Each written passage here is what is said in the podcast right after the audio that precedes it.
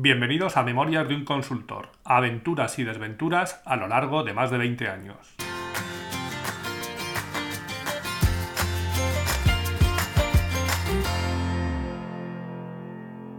Hola, buenos días, buenas tardes o buenas noches y bienvenidos al episodio 17 de Memorias de un Consultor.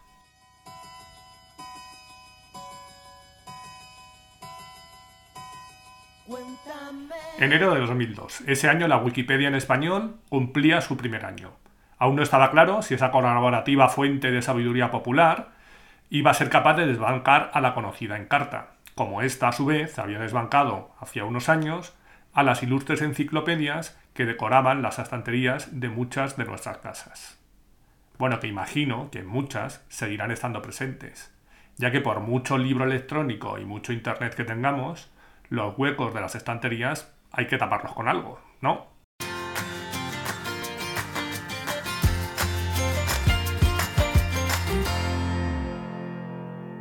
El tema de no nombrar los nombres reales de las empresas y personas que van apareciendo en los distintos episodios es todo un ejercicio de imaginación y disciplina, porque una vez que he mencionado a alguien me tengo que acordar de cómo le llamé en episodios anteriores para que todo tenga una cierta coherencia. Todo ello además teniendo claro que los que me conocéis muchas veces sabéis de qué cliente o persona estoy hablando. Y los que no me conocéis o escucháis un episodio de manera suelta, pues puede que os dé todo un poco igual. En cualquier caso, este podcast tiene más sentido si lo escuchas desde el inicio y de manera secuencial.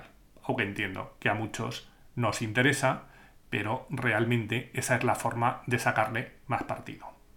En cualquier caso, esto de los nombres es algo que forma parte del mismo y seguiré haciéndolo así, aunque ello me obligue a forzar algo más ni ya de por sí castigada cabeza.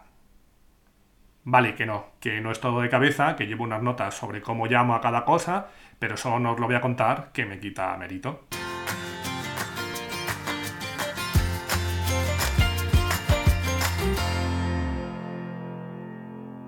Como os contaba en el episodio anterior, mi etapa en ser ecléctica había llegado a su fin aunque más que un punto y final, sería un punto y aparte, como veréis más adelante.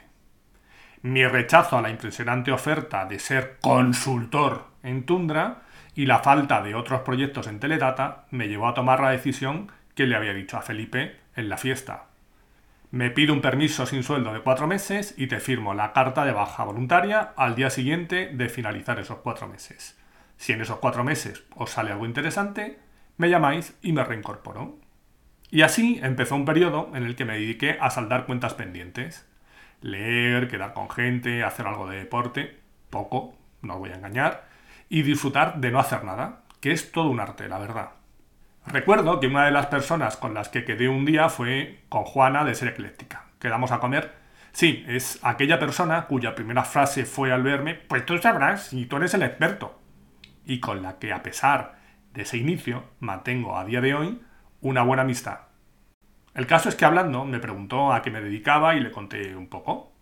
En un momento dado le dije literalmente, de lo que me he dado cuenta es de que mientras estamos trabajando no hacemos nada. Y ella se cayó unos segundos. Y dijo, qué gran frase, mientras estamos trabajando no hacemos nada. Y estuvimos hablando sobre ello porque es cierto, Muchas veces el día a día nos come y dejamos de lado las cosas que son realmente importantes. Nos creemos que estar siempre ocupados es algo bueno cuando la realidad es que es algo preocupante. ¿Qué sentido tiene ir enganchando una reunión tras otra si no tenemos tiempo para reflexionar sobre lo hablado en cada una de esas reuniones? Es absurdo. Relacionado con esto, acabo de recordar una anécdota con un personaje que apareció puntualmente por ser ecléctica. Vamos a llamarle Gregorio. El tal Gregorio apareció por allí para algo concreto, no recuerdo exactamente para qué. La cuestión es que aunque no trabajara conmigo, se sentaba cerca.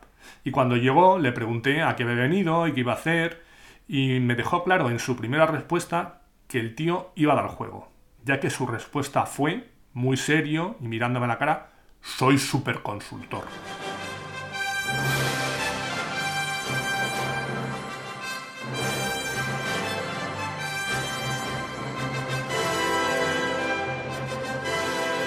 Cualquier cosa que viniera después de eso carecía de importancia.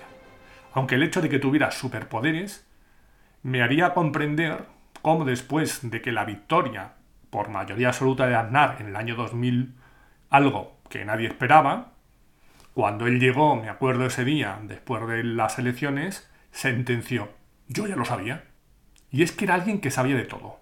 Si salía el tema del fútbol, era el descubridor de la quinta del buitre. Os recuerdo que estamos por el año 2000, 2002. Y si hablábamos de toros, también sabía, porque no en vano, un día nos confesó literalmente y con mucho secretismo que él era nieto de la dueña de la madre del toro que mató a Manolete.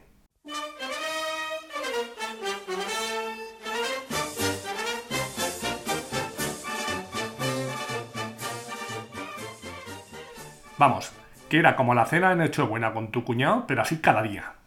Además, como era algunos años mayor que nosotros, pensaba que era nuestro mentor, especialmente de los más jóvenes como pastor, al que no paraba de darle consejos como si fuera su pequeño saltamontes.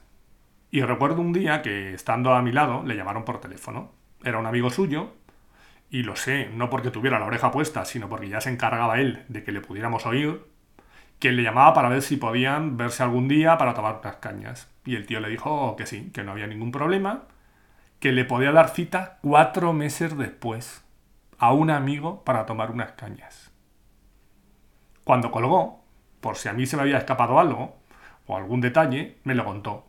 Fíjate que me llama un colega para quedar, pero claro, como mi mujer también es súper consultora, tenemos mucho lío y no vamos a poder verle hasta dentro de cuatro meses, si no se tuercen las cosas.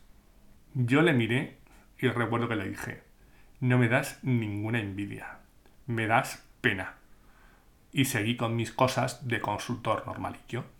Dejemos a Gregorio y sus historias de superconsultor, de quien no volví a saber nada en los siguientes años, por cierto.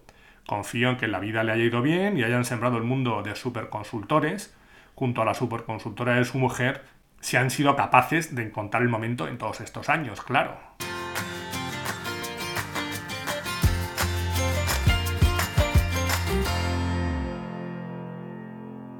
Cuando estaban a punto de cumplirse los cuatro meses de la excedencia, llamé a Felipe, mi director de Teledata, y le pregunté si tenían algo para mí, y me dijo que no. Así que le dije que bien, que entonces mi baja sería efectiva al día siguiente, como hablamos, y desde ese momento me iba a poner a, buscar algo.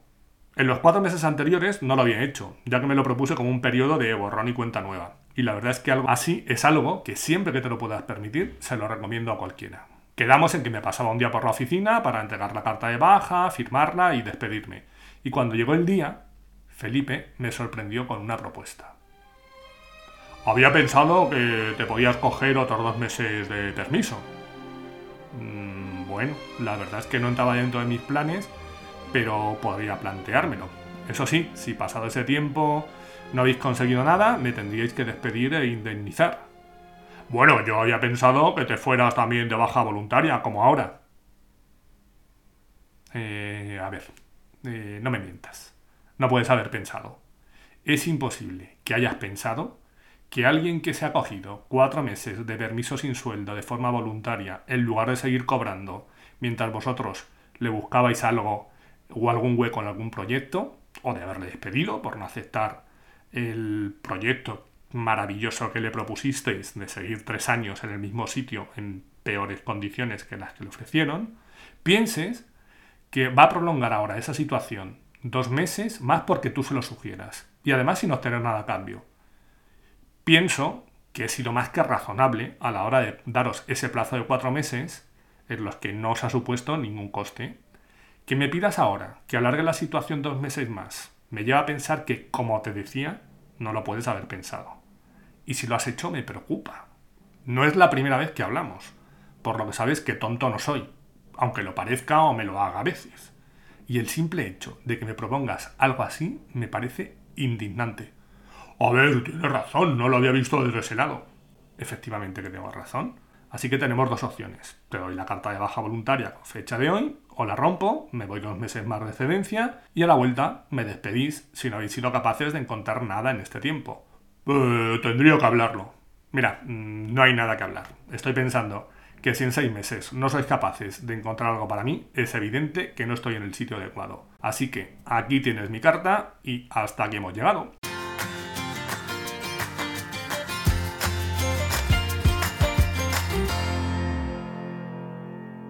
Y así terminó mi etapa en Teledata. ¿Qué iba a hacer a partir de entonces? Bueno, pues aunque había tenido cuatro meses de descanso, la verdad es que tampoco había reflexionado mucho sobre el tema. Había recibido alguna oferta que había ido rechazando o demorando el tiempo y llegaba el momento de pasar a la acción, de ser más proactivo que reactivo. Algo saldría. Tocaba abrir una nueva página en el libro una vez cerrado el capítulo de Teledata. ¿Me costaría mucho encontrar algo? ¿Sería para mucho tiempo? Bueno, todo eso y mucho más lo podéis saber en episodios posteriores.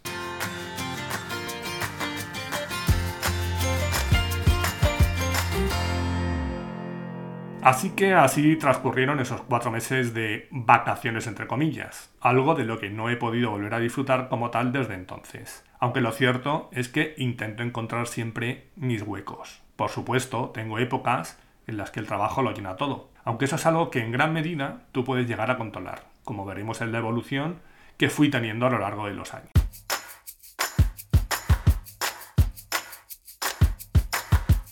De lo que he contado en el episodio de hoy me quedaría con los siguientes puntos.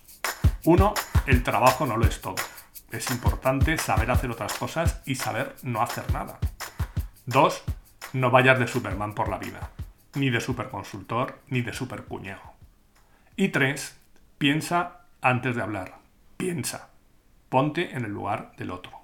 Y hasta aquí hemos llegado hoy. Ya sabéis que podéis encontrar un nuevo episodio el próximo miércoles a eso de las 8 de la mañana, hora de la España peninsular, una hora menos en Canarias, aunque después cada uno lo escucharéis cuando os dé la gana. Podéis encontrar más información del podcast en la página memoriasdeunconsultor.com, donde estaré encantado de recibir vuestros comentarios, así como en otras plataformas de podcasting como Google, Spotify, iBox, Apple, etc. Y si queréis saber algo más de mí, me podéis encontrar en mi blog personal aancos.com. Gracias por haber llegado hasta aquí y os espero en el próximo episodio. Adiós.